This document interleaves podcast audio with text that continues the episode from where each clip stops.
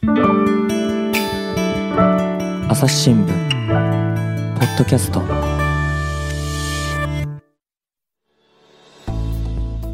朝日新聞の神田大輔です、えー今回はですね国際報道部から竹石英四郎さんそして五十嵐誠さんお二人に来ていただきました。よろしくお願いします。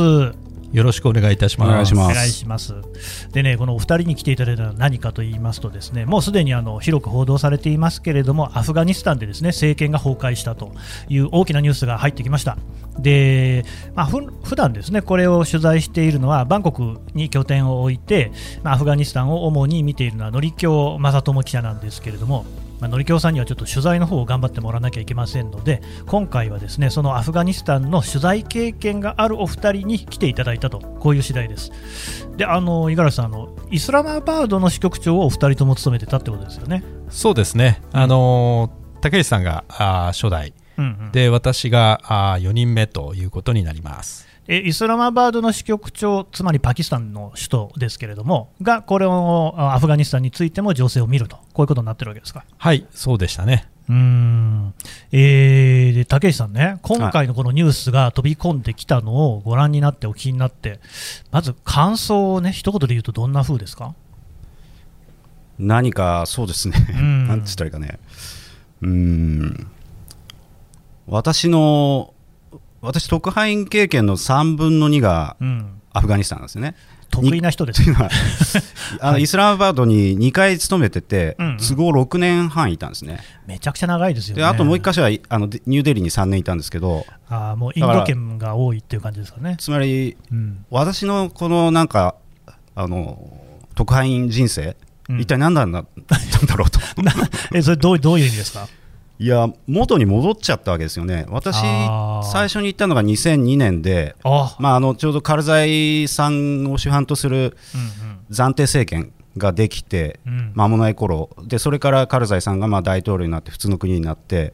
憲法を作ってうんうん。でそれから大統領選4回ぐらいやったと思うんですけど、うん私、そのうち2回やっているんですけど そうですか。まあこうやって積み上げてきたものが、うーん、まあ、逆戻りしちゃって何もなくなって。うんうんまあ、私、常々あのカルザイ政権できる前っていうのはあの、まあ、日本で言ったら戦国時代みたいなもんだと思ってたんですけどまた戦国時代に戻ったかなっていう、そ戦国時代って大体どういう意味合いなんですか？まあ、あのタリバンが登場する前っていうのは、うん。あのまあ、いろいろ地方の軍閥がですね、うん。ソ連を追い出した後に勝手にその、まあ、戦国大名みたいに自分の陣地持ってもうその潰し合いしてたわけですようね。ん。でカブールなんかはあの三方四方から軍閥が囲んでですね、うんうん1日1万発とかそういうロケット弾がもう注いで1万発。廃墟になってたわけですね。でその中で、まあ、のし上がってきた織田信長みたいな人が、うんまあ、そのお織田の軍勢が、まあ、タリバンみたいな、うんもう国土の6割方を支配したと。うんうんだからそこの時代になんていうんですか近代国家ができたと思ったら一気になんかうん明治維新も何江戸時代も飛びこ飛び越えてなんか織田の時代に戻ったようなそのぐらいのあのなんですか喪失感というか、まあ、タイムマシーンに乗ったような衝撃というか喪失感というか、五十嵐さんどうですか？いや私も同感ですね、私はあの2010年から、うん。まあ、1年半ぐらいですかね、えー、とイスラマバードを拠点にアフガニスタンにそうですね。月に1回ぐらいのペースで、えー入って取材をしていたんですけれども、まあ、当時からですね、まあ、タリバンの復活っていうのがささやかれていてですね、まあ、治安も相当悪くなってきていましたが、うん。まあ、日本はじめですね、うん。まあ、あのアメリカ中心になってですけれども、まあ、アフガンの政権を支えようという形のさまざまな支援なんかもですね、うん。えー取材をしていたので、まあ、正直本当に喪失感というか、そうですよね。あの時の、まあ、多分アフガンに関わってきた皆さんはもう全員そういう思いだと思うんですけれども、うん私もあの時に書いた記事は何だったのかなって本当にこう、え えーまあ、あの喪失感まさに喪失感ですね。だからまあちょっとその、まあ、歴史を紐解くという感じになるかもしれませんけれどもね、もうすぐ9月11日が巡りきますよね、で今年はちょうどその20年の節目だっていうことで、ですねすでに朝日新聞でも連載の記事なんかも始まってるわけなんですけれども、ただ竹石さんが最初にいらっしゃった頃がまさに20年前というか、19年前というか、アメリカが空爆をした、まあ、直後ってことになりますよね。で、えー、五十嵐さんがいたのが10年前って、ま、まさに10年の節目の時にいたと。で、えーと、そもそもアフガニスタンって国の成り立ちなんですけれども、えーと、イギリスとロシアなんかがこう攻め合っていて、その干渉地帯的にできたなんて話聞きますけど、五十嵐さん、なんかそんなような理解でいいですかね？そうですね、あのー、まあ、もともと本当に、えーと、古い歴史を紐解けば、あのー、シルクロードがこう分かれるところにあってですね、まあ、あのインドに例えば、えー、三蔵法師がですね中国からあの、まあ、行ったとい。うふうにされてますけれども、はい、その時にまあ直線距離で行けば例えばタイとかミャンマーとかあっちの方通ってね雲南省を通ってね、行けばいいんですけれども、まあ、当時の道はそうはなってなくて、でアフガンの方までわざわざ行ってでそこからこう折り返して、まあ、今のパキスタンえーまあ、インドあたりまで行ったというふうに言われているという感じで、まあ、昔からこう交通の要衝ではあったんですよね、ね。今回ね、改めて地図見たら、ユーラシア大陸のど真ん中にあるんですよね、アフガニスタンってね。そうですね、まあ、そういうこともあって、まああのまあ、19世紀、20世紀と、まあ、大国のですね、まあ、あの関心を集めるような地域であったということは言えるかなというふうに思います、うん、で、えーと、ソ連がアフガニスタンに侵攻したのが1980年でしたっけ？79年 ,79 年それぐらいのところですよね。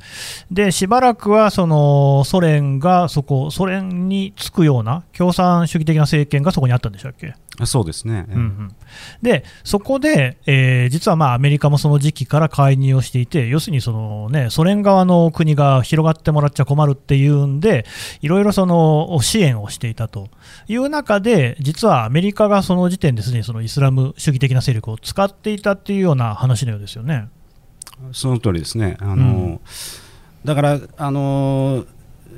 なんていうんですかね、そのアメリカが直接まああのこの9.11以降に空爆したみたいに、うん、そういう直接的な介入はせず。それやっちゃうとあのまだソ連と対峙してて、まあ、冷戦が残ってる時ですからね、うん、あのまあ、冷戦時代真っ只中なんで、まあ、世界のどこでもそうだったようにキューバでもそうだったようにあの代理戦争っていうかあの、うん、間に何かたその自分たちの勢力立てて戦わせるということが、まあ、世界各地であったと。でアフガンはもうそれの最も激しかったところで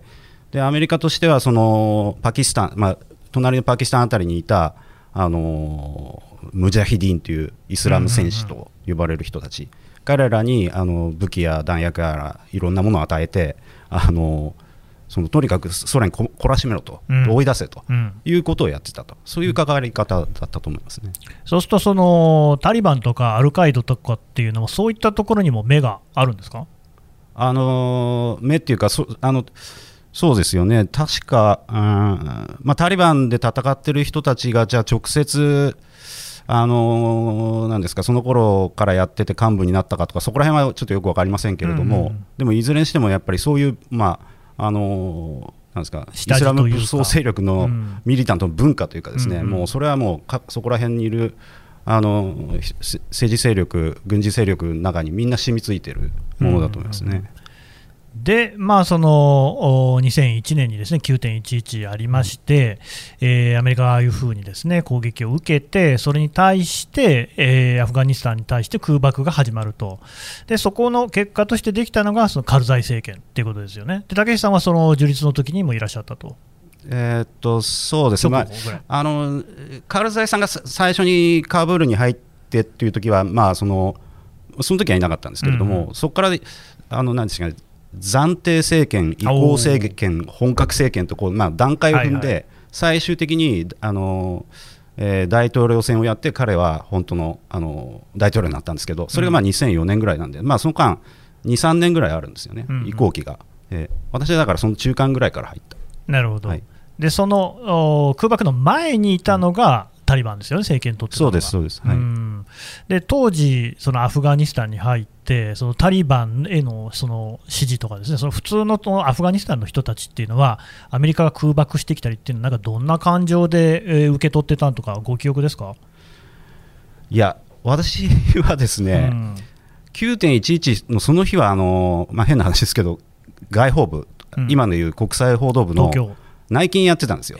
当日はい、であれ飛行機が突っ込んでってうん。どうなるんだと、アメリカからもうワシントンからまあ一本も原稿出せなくて、まあ、だからはいもうととにかくテレビ見ながら何か作れみたいな、うん。まあ、それが始まりだったんですよあね、そうなんですね。ええなので、だからその頃じゃあ、アフガンがどうだったかとかっていう、アフガンには全く目が向いてなかったっていうのが正直なところで、その後で入ってる、ん1年後とかってことですかね。そうですね、それから1年後、うん9月だからそうですね、はい、いやそのタリバンっていうものが、いまいちやっぱりその日本において、まあ、私もそうなんですけれどもね、どういう人たちなのかっていうのがあんまりわからないっていうか、結構、そのセンセーショナルな感じで、私もすごく覚えてるのが、やっぱりバーミヤンの石仏をね、爆破して壊しましたよね。で後に私もイランに赴任して、なるほどと、イスラム教は偶像の崇拝を禁じているっていうところは確かにあるんだけれども、だからといって、じゃあみんなが仏像を壊してるかっていうと、そんなことはないわけじゃないですか。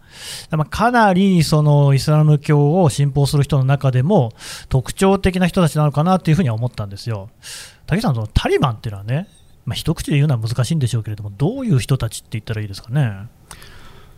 あのそうですね、その私、会ったことあるんですけど、お会ったことがある。あのー何人か、うん、というかああ、常に会おうとしてたんですね。なるほど、ただ、し、アフガニスタンに潜伏するタリバンに会いに行くのはもうい命がけなんで、それはそうでしょう。別のところで会ったんですね。まあ、今もう言っちゃっていいかもしれないかなと思うんだけど、もうパぶっちゃけ言えばパキスタンの都市で会ってた。うんうんうん、で彼らはだからそのなんていうかなその、えーパキスタンの都市に何らかの形で、まあ、いてもいいよっていう感じになったわけですね。そうらしいでね。彼らはまあモスクに行ったりとかそこでお祈りしたりとか、うん。そういう、まあ、1日5回お祈り欠かさずとかですね。そういう、まあ、もあのパキスタンにもあるその宗宗教ネットワークの中にこう何らかの形で混じった形でというか潜んでたと。うん。それがまあ10年ぐらいずっとやっててうん。だんだん次第にこその人たちが、まあ、パキあのアフガンのその農村部からまあ入り込んでたわけですよね。うん。うんで見見た目はですね銃を持ってなかったらうん。おそらくアフガンの、まあ、こんなこと言っていいか分かんないけど ひげを生やしたですね、はいはいはい。あのおじさんたちとうん。そんな変わらないんじゃないかなまあ、ひげを生やしたおじさんはざらにいますからね。え。うんじゃあ、その見た目ではそんなにわからない。はい、おーでもその人たちがタリバンだっていうのは、なんか、じゃあもう全然その外見で区別することはできないわけですか？あのたまになんていうんですかタターバンの色巻き方とかね色とかあれが黒だったりとかそのなんかそういうところはなんかあるみたいですけどうん。ただまあアフガン人に言わせるとあれはタリバンだとかうんのうんか絶対タリバンだとかうん根拠はわからないけどそういうことを言う人はいるんでなんか分かるものがあるのかもしれないですけれども、うん。あの五十嵐さんね、アフガニスタンっていう国の成り立ちの話をさっきちょっと聞きましたけれども、多民族国家なんですよね。えーどういうような人たちがいるんでしたっけ？えっとですね。まあ、一番最も多いと言われているのが、うん。あーパシュトゥン人と呼ばれている。はい。うん。あの民族の人たちで,、うん。でこれがですねちょうどあのパキスタンとアフガニスタンにまたがって、あのーおこう住んでるうん。ような人たちなんですね。うんうん。で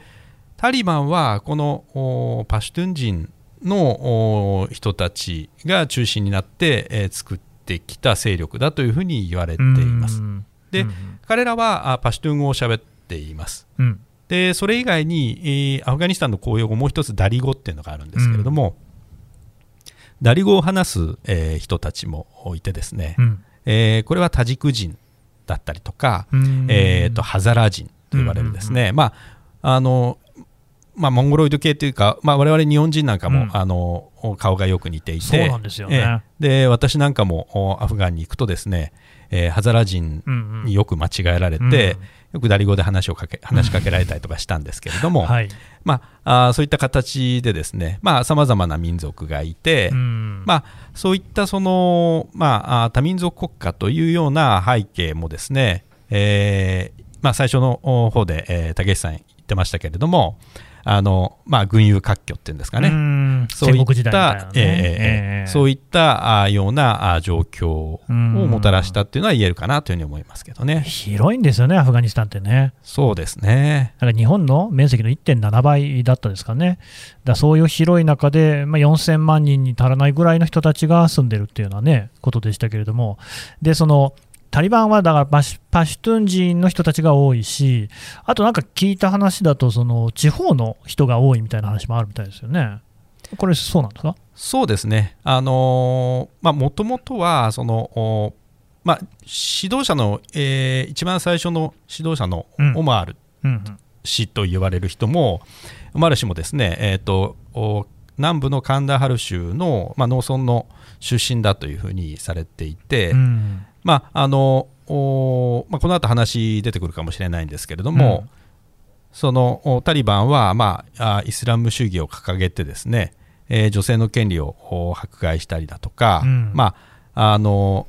女性にブルカをですね許容したりとかっていうようなところが、かつて、えー、彼らが政権を握っていた時に批判されたんですけれども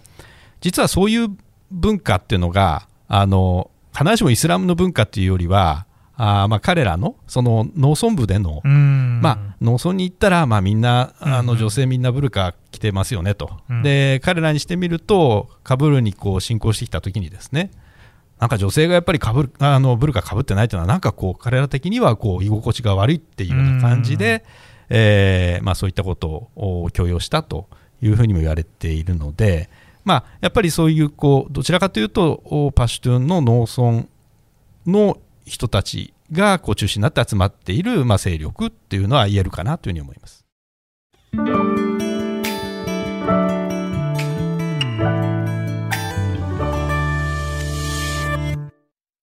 朝日新聞ポッドキャストニュースの現場から。世界有数の海外取材網国内外各地に根を張る記者たちが毎日あなたを現場に連れ出します。音声で予期せぬ話題との出会いを。朝日新聞ポッドキャスト。ニュースの現場から。これがまた難しいとこですよね。つまり僕もいろいろそのイスラム圏の国々取材で行きまして、まあもちろんイランが一番長いんですけど、イランもどちらかというとやっぱりその黒ずくめのね、服を着ている女性なんかが多いんですけれども、ただこれも都市と地方で全く違っていて、首都のテヘランなんかだとジーンズ着てるとか、まあ普通にいるわけですよね。だから都市を離れて農村の方に行くと、もう本当にあの上から下まですっぽりと顔以外は真っ黒い布で覆っていると。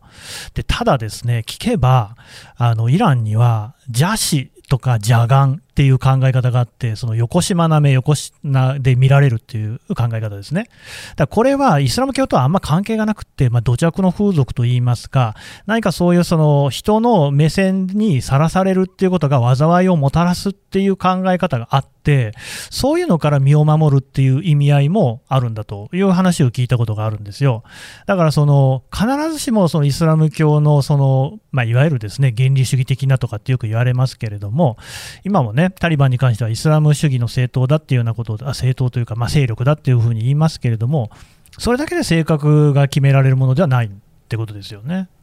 竹内さん、どうですかね、この辺は。うんそうですね、あまあ、うんあの、うん、なんと答えになってるかどうか分かんないんですけど、あのカブールと、まあ、と農村の人たちだっていうことを、まあ、五十嵐さんおっしゃいましたけど、その通りだと思うんだけど、うんうんうん、思うんですけど、あの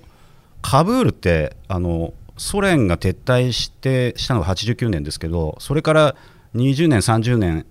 よ、えー、もう今40年ですか？40年経ってもなんかあのソ連の頃の面影を引きずってるところがあってそうなんですか。でソ連時代は確かあの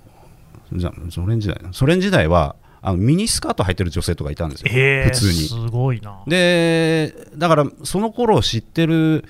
まあ、中高年ぐらいの人と、うん、あのからするとですねこのタリバンっていうのはもう本当別世界の文化なんですね。うんうん、でこれは交わるっていうのはすごく難しくて、うん、でだからあとそのそれでタリバンが、まあ、あの前にねあの2001年に米軍の攻撃を受けて政権崩壊して去った後は何が起きたかというともう例えばあの派手なウェディングドレスとかですね、うん。そういうのがばーっとなんかイランとかパキスタンからいっぱい入ってきて。で彼らかあの女性たちそれ外で着るわけじゃないんですけど、うん。一回あの結婚式場覗いたことあるんですけどはい。そこではもうなんかあのブルカも何もなくてもうすごいきらびやかなドレスでそれを見せ合ってみてももちろん顔出してですね、うん。そういうなんか素地があのかぶるではあるですよね。え他方、農村ではやっぱりそういう感じではない農んです。村全然違いますね。全然違う。あの農村部、まあ、あのアフガン、えそうです2002年からまあしばらくの間、割と平和だったんで、うん。あのーどこでも行けたんですよ、うん。あの今では考えられないんですけど、えいやあのパシュトゥン人、そのまあタリバンの文化の色濃い農村部に行くと、ですね、こう荒涼としたへあの平原の中に、家がポツンポツンポツンって、あのなんですか、砺波平野のあのさ三居村って言いましたっけ、あの田んぼの中にこう家がポツンポツンポツンみたいな、突然、砺波平野の話出てきましたけど、はい、そのなんか本当にポツンポツンポツンなんですよ、こう寄せ合ってるわけじゃないんですよ。なるほどね、で点在してる。しかもそれぞれの家がもう高さそうですね3メートルぐらいの土壁で覆われてて、玄関はまあもう本当高さ2メートルぐらいのこの鉄かまあ木の頑丈な扉で中で何してるのか全く伺い知れない。近所付き合いも多分ないんだろうなっていうよううん。なそんくらいそういう風景の中で生きてる。あそうなんですね。そうするとやっぱりその、まあ、かなり、なんて言いますか、あんまり開放的な感じじゃないですね。全然ですよね。なんか聞いたこと、これも聞聞きかじった話ばっかり申し訳ないんですけど、そのパシュトゥン人の喋る言葉、パシュトゥン語でしたっけ？なんかその言葉も結構その、同じパシュトゥン人の間でも地域によって全然違ってたりみたいなことで、意思の疎通なんかもそんなにすぐにできないみたいな話聞いたことありますけど、これってそうなんですかね？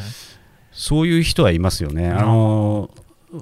私のイスラマバードの事務所で働いてくれてる助手の方は、うんうんあのパシュトゥン人なんですね。はい、で彼にそのタリバンがなんか喋ってるビデオとかです見せてですねこれちょっと訳してよって言ってもいや全然わかりませんと。それ不思議いや無ですよ 理ですみたいな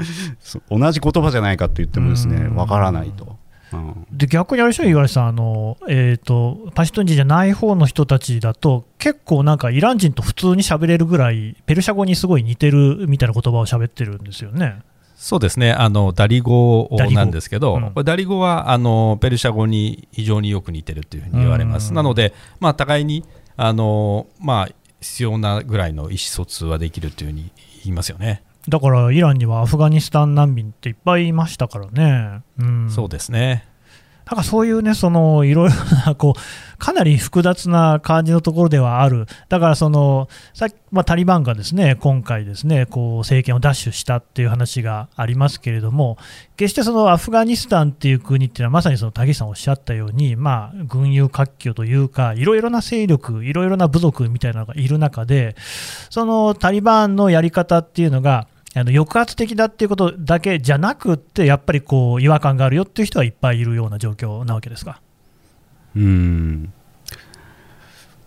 やっぱり抑圧的なのとこが一番の一番でかい問題だと思いますけどね。これね、うんちょっとぜひ聞きたかったんですけど、今回、結構会見とかで、そのなんかね、あの朝日新聞の記事にも、のりきょうさんなんかも書いてましたけれども、女性をこう同席させてみたりとか、あるいは女性のその教育抑圧をしないというようなね、趣旨のことを言ってみたりとかっていう、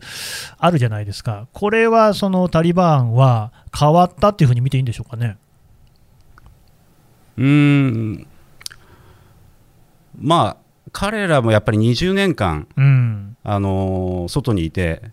でしかもそのそうですねあ過去78年ぐらいですか？カタールにあの、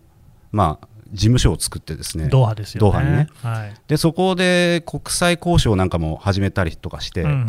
でやっぱり外の空気っていうかですね、まあ、知る機会があったんだと思うんですよね、であとはまあ国連とはあの彼らのそのなんですかあの田舎の方の支支配地域なんかでもそういうところのこうなんですかあの支援物あの援助物資をこうどうやってやるか医療をどうやってやるかとか援助を受けたりとか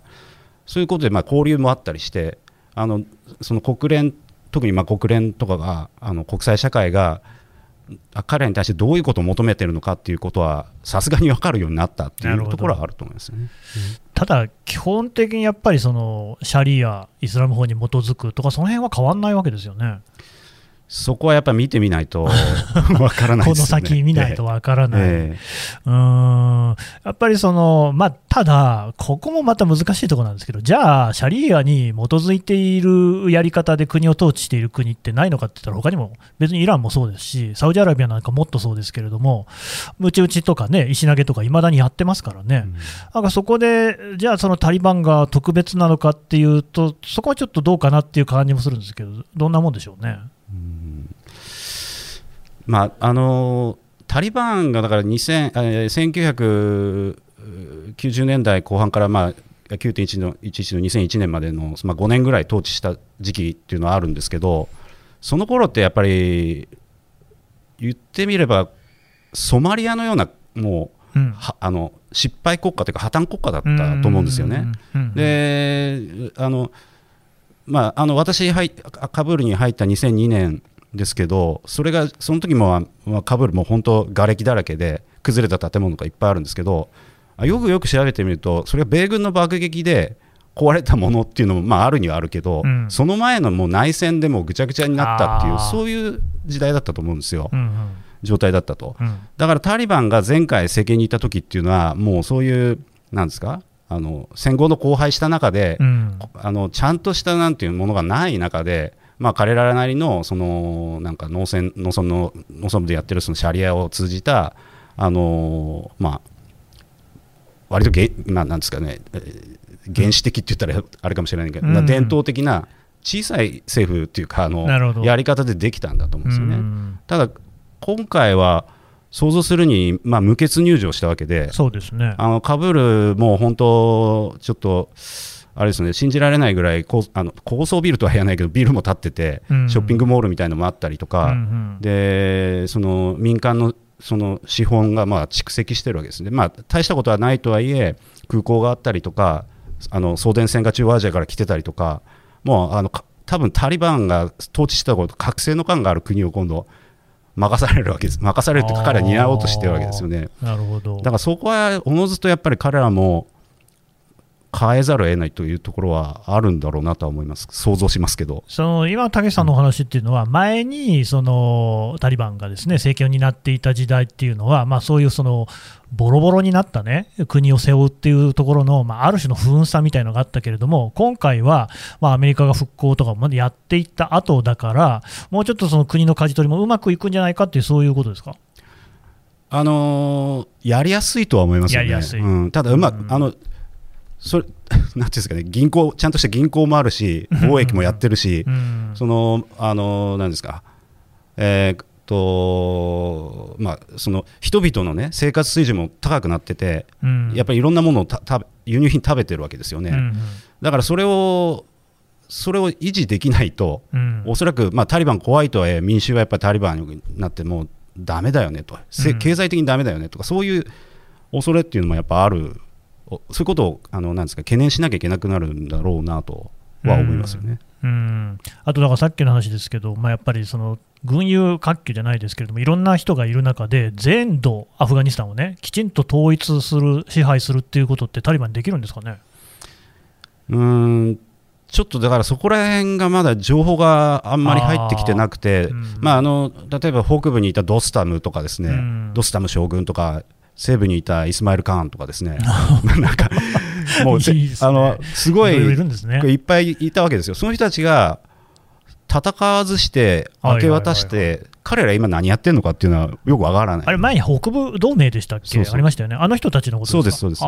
うです。何やってるかわからない。だから、そのヘラートとかマザリシャリフとか、彼ら拠点を、ねあの明け渡した後、うん。どこで何してんのか、うーうんんわからないですよね。だから、ひょっとしたらどこ、まあその向けえーそういう地方都市をですねあのタリバンに明け渡して無血入場させたときに、何かのディールがあって、どっかでちょっとああの控えてるのかどうか、そこら辺もわからないんですよね、全く。うん。もしそうであれば、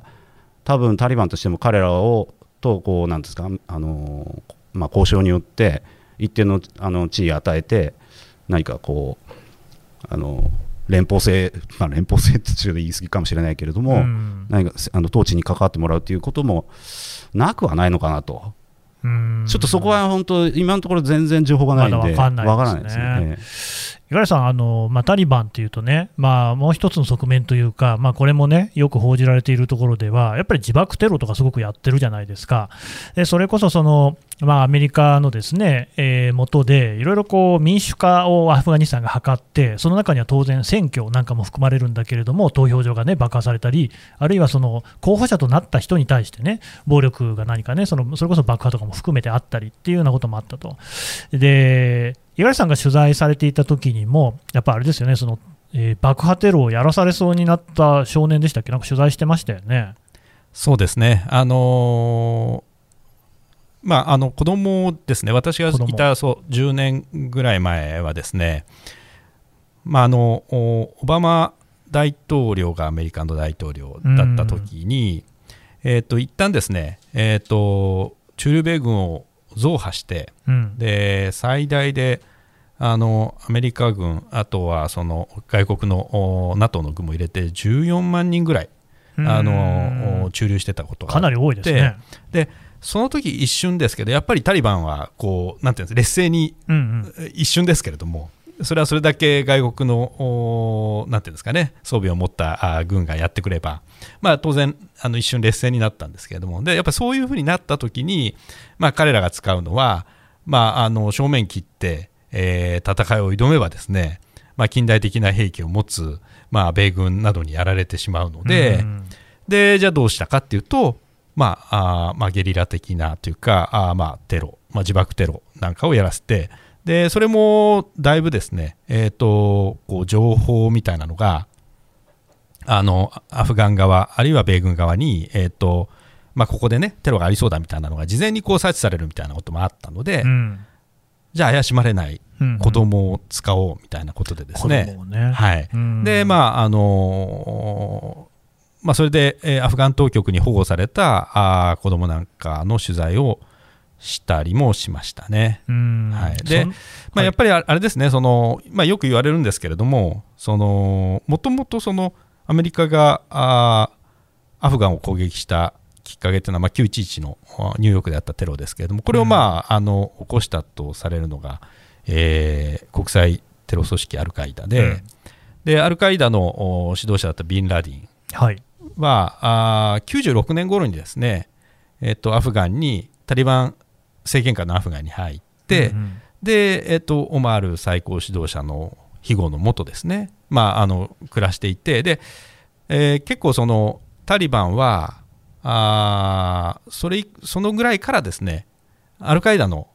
こう影響を受けるようになってそういうことなんですか。で彼らにやっぱりその自爆テロ的なその手法っていうんですかねを、えー、伝授されてで特にその自分たちが政権の座から追い落とされて以降対応するようになったというふうに言われてますよね。うんでそのね五十嵐さんの取材のね子供にしても、別にその子はもともとタリバンのね、えー、家族に生まれたとかいうことでもなかったですよね。そうですね、あのー、私が取材した子供はですね、えーと、1人は、まあ、アフガンの子だったんですけれども、まあ、アフガンの支配地域に、えーと、住んで、えー、いるときに、えーと自分がなんかこう何かを盗んだと、近所の人のものを盗んだというふうな、うん、まあ、彼によると濡れ衣なんですけど、濡れ衣を着せられて、で、タリバンに捕まって、で、えー、タリバン式の裁判にかけられて、で、まあ、あの手足ちょん切られるかもしれないというような状況になったときに、えー、イスラムのために戦えば許してやるぞというようなあ感じでですね、それで、えー、自爆の仕方を教えられて、で、えっと、アメリカ軍の基地だったと思いますけれども、えっと、そこに、えー、自爆攻撃をするようにと言われて、うん、で行かされたところで、まあ、寸前のところで自分はあの自爆テロをしろっていうふうに言われてるっていうふうにアフガン人のその、えー、守衛にですかねあの言ってでそれで保護してもらうと。いうような形になった人もいました。あとはあのパキスタンのその、まあ、国境地帯ですかね、アフガンとパキスタンの国境地帯のパキスタン側から、あのー、まあ、いい仕事があるよっていうふうに言われてでアフガンの方に4人ぐらいで連れてこられたっていう子どもたちにもいました。でおそらく、まあ、アフガンの当時のあの治安当局の見立てでは彼らは、えー、時期にその、まあえー、自爆テロの戦士として、まあ、育てられるんじゃないかというふうなことを言っていました。いやでだからまあそういう話を聞くとですねなんかその意に反してというか、別にそこをその自爆すると思っていなくてね、最初、それでそういうふうにまあ仕立てられるみたいなところがあるわけじゃないですか。いや、怖いなっていうのが率直な印象で、そういうタリバンがですね今回、どうでしょう、変わったと思います？いやあのー、本当に今後のやっぱり展開を見ていかないといけないとは思うんですけれども、うん、やはりそういうこと、まあ、平気で、うん、まあ、できていた組織なので、うん、その本質がどこまで変わってるかっていうのは、私はやっぱりクエスチョンマークをつけざるを得ないかなというふうに思っています。まあ、あのアメリカなんかはね、まあ、タリバンになっても、そのテロのタリバンのが再びね、あの政権に、えー、加わるような形になったとしても、そのアフガニスタンが再びそのテロの温床になるようなことはないというようなことを主張して、まあ、あの撤退えをはじめ、まあ、もうすぐ、まあ、時期撤退するわけですけれども、うん、完了するわけですけれども、まあ、本当にそうなるのかなっていうのはやっぱり、あのー、そういうことを取材した身からするとですね、まあ、そのまんま額面通りには受け取れないなというところはありますよね。ちょっとね、まだお二人に伺いたいこといっぱいあるんですけれども、一旦ね、ここで引き取らせていただこうと思います。お二人どうもありがとうございました。ありがとうございました。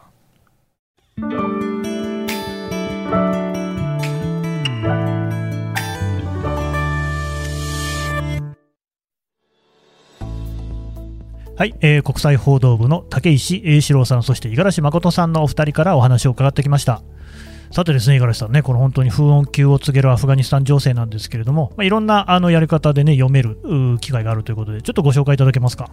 そうですね、あの朝日新聞の、まあ、紙面、あるいは朝日新聞デジタルで、うん、えー、まあ、現地にいるのり教記者はじめですね、えー、世界各地の、えー、特派員が、まあ、あのこの問題はやっぱりその世界秩序にも影響を及ぼすような問題だというふうに我々捉えておりまして、まあ、あのさまざまな角度から、えー、力を入れて、えー、報じています。